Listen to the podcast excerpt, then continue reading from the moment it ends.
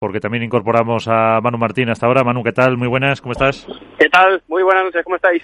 Eh, el hombre multiuso, hombre viajero, hemos escuchado con Alberto Bote, claro, en ese podcast que hicisteis eh, después del, torneo, hemos hablado con Luigi Carraro, la internacionalización del padre, que también tú sabes algo con esos viajes por ahí, eh, por el por el mundo, y ahora vamos a hacer un análisis, aunque luego si quieres decir algo, de, del torneo masculino, con qué titular te quedas, Manu.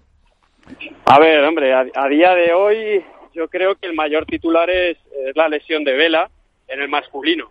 En el femenino, eh, sin lugar a dudas, es, la situación de Icardo y de Brea, pero en el, masculino yo creo que la lesión de Vela, que supone, supone bueno, pues cambios y, veremos cambios, ¿no? Si, si, si se hacen, pero, y, bueno, y hace que, que una final que en principio parecía que, que iba a ser de, de Vela Sancho contra contra LeBron y Galán, pues eh, fuese diferente. Manu, Manu, buenas noches, soy Iván. Muy buenas noches. Bueno, hay que llamarle navaja multiusos porque hace de todo este chico. Eh, tengo el frigorífico estropeado, por si quieres venir a echarle un vistazo, ya que haces de todo, pues igual ya también hace, ejerces de mecánico. Eh, yo quería preguntarte eh, que si, ¿qué posibles cambios puede haber dentro del pádel masculino para que Sancho no esté parado cinco semanas? Al final han sido cinco semanas las que... por ahí, por ahí van a andar. Los dos próximos torneos han anunciado ya que seguro no. Con... No, no, seguro, seguro. Ve, la comunicado que cinco semanas. Cinco semanas. Los próximos torneos no los juega, eso está claro. O sea que... Comunicado que cinco semanas. Pues, uff, a ver, la verdad que ahí Vamos a ver si, si hay alguna rotura de parejas de, de, algunas de las que no están consiguiendo los resultados esperados y se aventuran a, hacer algo más. O, a ver, así a simple vista, eh, no sé si Pablo Lima va a estar recuperado para el próximo torneo. Esta ah, información me baila. Inscrito está. Inscrito está, claro. Pues entonces yo. Te va a tocar a ti jugar con él. Claro. Eh, a ver, alguna de esas parejas eh, yo creo que puede ser que, alguno se aventure a, decidir que durante un par de torneos o tres cambian. Puede, puede ser, puede ser, yo planteo, Manu, una llamada de Sancho a Maxi para que vuelvan a jugar juntos, porque al fin y al cabo juegan, eh, se juegan los mismos puntos que en 2019 Marbella-Valladolid y que luego cuando vuelva Vela vuelva otra vez Sancho con, con Maxi. pues a ver, no, lo, como hipotético caso, pues puede ser, pero yo creo que ahora mismo está complicado ver, eh, sobre todo con el pronóstico que tienen y con lo bien que está funcionando la pareja. Al final, el que vaya con Sancho ahora sabe que son dos torneos y, ya, porque Sancho está claro que quiere jugar con Vela.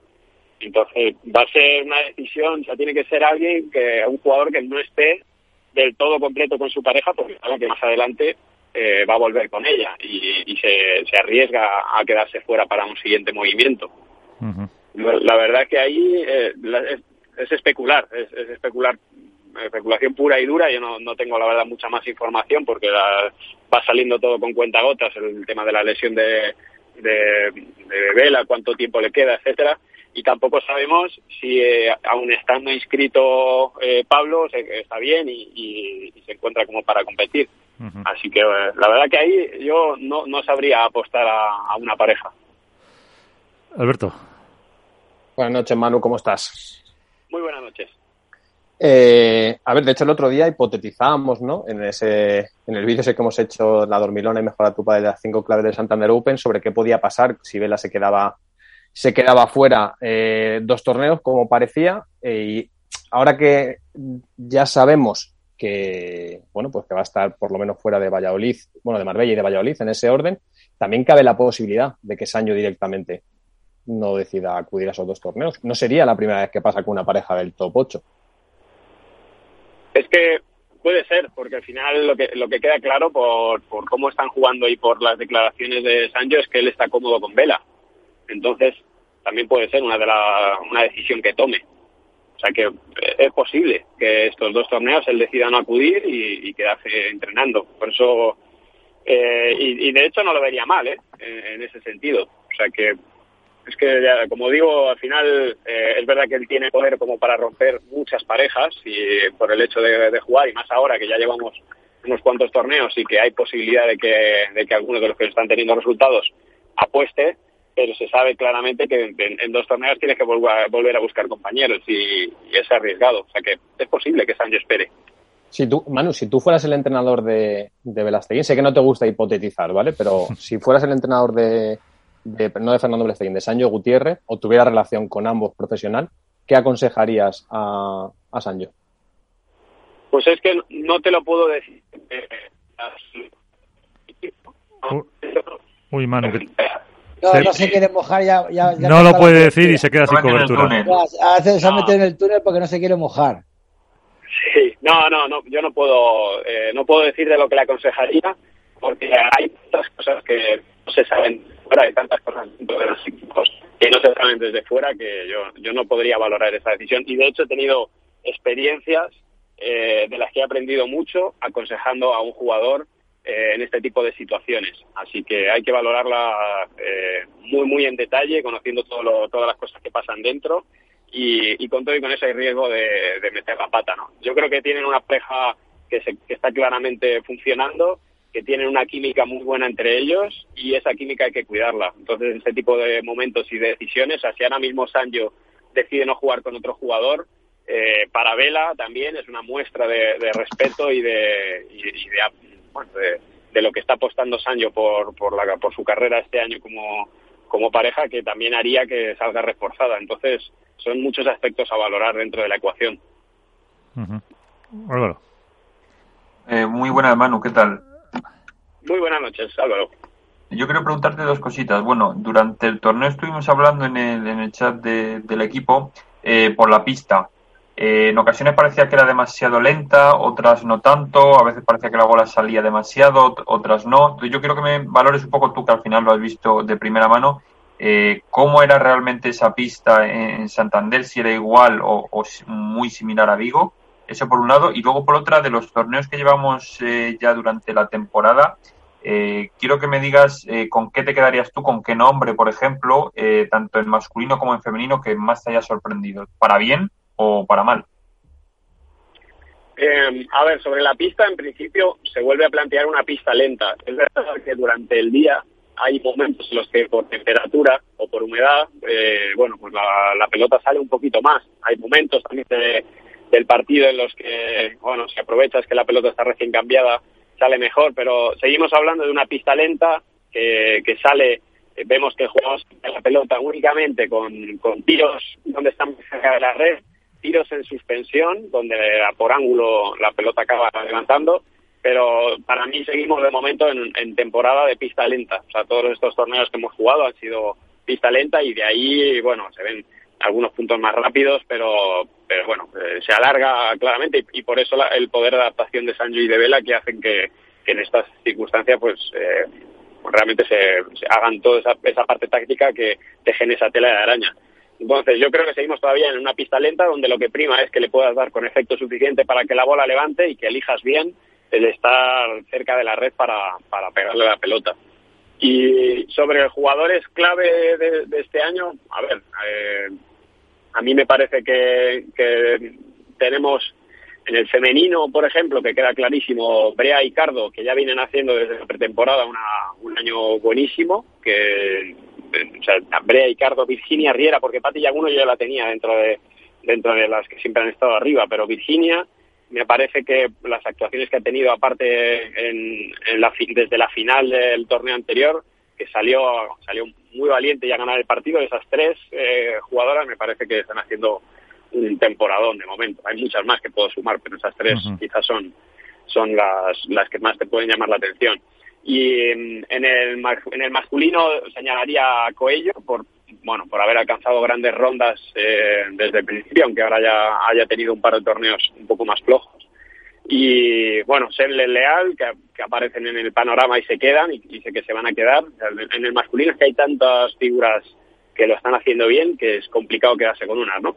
Y, quizá, por último, señalar a un dinero que, que me, me, gusta mucho cómo ha asumido el rol dentro de esa pareja. O sea, obviamente Paco ya está ahí desde hace mucho tiempo, ¿no? Pero creo que Dineno, que ha soportado muchísima presión, que los dos primeros torneos no fueron todo lo bien que podrían haber ido, que se está adaptando muy bien a los jugadores que tiene enfrente y para mí Dineno es un, eh, está haciendo un, trabajo muy bueno. Se mantiene ahí, perfil bajo, no saca mucho la cabeza, pero, pero ojo la presión que ha tenido que pasar eh, cuando los primeros resultados no salen y, y, la gente, al final del público, muchos eh, cuestionaban la decisión de Paco, o sea que eh, me quedo también con esa. Pero bueno, que si sigo hablando, fíjate, Ale Ruiz, Estupa, hay un montón de jugadores que, que han sacado la cabeza. Alberto. Eh, Manu, el otro día en la charla que teníamos con, con Seba, os, hice, os hacía una pregunta al final eh, relativa a la figura del entrenador y me llevó a plantearme, eh, estamos en un año en el que las sorpresas son, bueno, lo llamativo del torneo y quería saber hasta qué punto tiene influencia precisamente la figura del entrenador, porque muchas veces, más allá de nosotros, que a lo mejor nos fijamos un poco más, eh, no se le da relevancia. ¿Es el entrenador quizá también una de las claves para que se esté el circuito agitando un poco más? Esa es la primera. Y la segunda, eh, quiero saber cómo está, que sé que Iván también lo espera, la M1 Pro. Porque si antes ya sabía eh, la trascendencia que tenía, el interés que estaba generando, eh, ahora que he estado en Discord y este tipo de plataformas en las cuales estoy completamente pez, me parece que, o sea, la cantidad de gente que está esperando que salga ese producto a, a la venta, eh, quizá ni me lo imaginaba. Pues con la primera, el, o sea, el papel del entrenador es muy grande. Eh, al final hay muchos aspectos que no se ven, eh, de ordenar al jugador, de establecer prioridades, de darle confianza y de, orientar, que, que, son, son clave, ¿no? Entonces sí, está claro que, bueno, pues cada vez eh, tenemos mejores eh, entrenadores, mejores medios, eh, jugadores que, pues como en el caso de Gaby, dejan de ser jugadores para ser entrenadores, como lo será de aquí a nada seguro eh, Seba Nerone y, y que y ganaremos un técnico brutal. Entonces yo creo que todo eso suma. Luego ya está eh, en la parte del jugador, porque en este caso, por ejemplo, Gaby entrena eh, y entrena a Tamara y a Delphi y también entrena a Lucía y a Bea. Y sin embargo hay una pareja que está consiguiendo mejores resultados. La parte final, la decisión final es el jugador. Eh, entonces, bueno, si el jugador no, no termina de, de, hacer lo que tiene que hacer en la pista eh, o falla, porque sobre todos somos humanos, pues el entrenador llega hasta donde llega. Pero tengo clarísimo que el entrenador es una parte, una pieza fundamental. Y ahí se ha quedado. Eh, por lo menos ha terminado la frase. El entrenador es una, en lo alto, ¿eh? una pieza, una pieza fundamental. Eh, que es verdad que algunas veces cuando ha habido esos cambios hemos reivindicado la figura del entrenador porque no como pasa en otros deportes, siempre es al final el eslabón más débil, pero en este caso más porque es que muchas veces no tienen ni contrato eh, para, para tener una, una cobertura cuando uno de los dos decide, decide irse. Así que nos, nos quedará por saber si recuperamos la comunicación cómo está esa, esa M1, pero lo de la figura del entrenador yo creo que hemos comentado más veces y, y no sé si se valora lo, lo suficiente. Eh, antes lo ha dicho eh, Tamara, que, el papel que ha tenido Gaby Reca en, en su triunfo. Eh, decías, eh, Manu, que es eh, fundamental el trabajo del entrenador, que a lo mejor no se le valora lo suficiente y ahí se ha acordado. Sí, al final son cosas que no se ven pero el, el, papel nuestro muchas veces no solamente es de animar, sino también de, de ordenar y limitar eh, o, o, ayudar a tomar decisiones como cosas tan tontas como, como a qué hora entrenar cuándo, o cuándo descansar y que realmente te marcan la diferencia. Entonces, bueno, eh, yo creo que como en todos los deportes, el entrenador tiene, tiene mucho que aportar y cada año eh, los técnicos, si os dais cuenta, se van sumando, eh, gente con experiencia y, y bueno, pues el nivel aumenta. O sea que para mí, eh, Tamara y, y Delphi se merecen estar donde están porque ellas están actuando y tomando decisiones eh, de manera 10, pero eh, el hecho de tener a Gaby detrás, pues lógicamente es un elemento decisivo para que estén rindiendo como están rindiendo. Uh -huh. eh, y también Alberto te preguntaba por eh, la pala, por la, la M11 Pro. El otro día nos apuntabas que quizá eh, había salido un pelín dura. Ha salido de un pelín dura y el motivo ha sido el lacado que, que la gente eligió, eligió que fuera con brillo. Y claro, eh, todas las Bull Paddle tienen una goma eh, de dureza media, que dureza media o veces medio dura, que cuando le hemos metido la capa de lacado pues queda más dura de lo que a mí me gustaría. Es verdad que hay gente que cuando lo ha probado le ha encantado, pero yo creo que no es el no es el perfil al que la queremos orientar y que todo el mundo ha pedido. Así que lo que estamos eh, buscando es eh, qué, qué lacado le vamos a añadir por fuera para, para ver qué materiales, para que el aspecto sea similar pero quede un poquito más blanda y al gusto de todos. Así que ya me han dicho que hay mil y pico unidades creadas, eh, con los, las calcas puestas y todo, solamente a falta de aplicar el último barniz. Y a partir de ahí, pues, eh, en principio las fechas las previstas, pero bueno, ya me dijeron, no sé si eran bien 300, que ya están solo a falta de, de terminar de ponerle el brillo. Así que a ver si dentro de nada puede tener, porque o sea, es la pregunta que más me hacen a lo largo del día. Es brutal. Que ha ido lo Hay mío. veces que me lo preguntan. Sí, tal cual. Y la pala- sí, todo muy bien, Manu, pero la pala para cuándo? Eso es. Es, es la pregunta.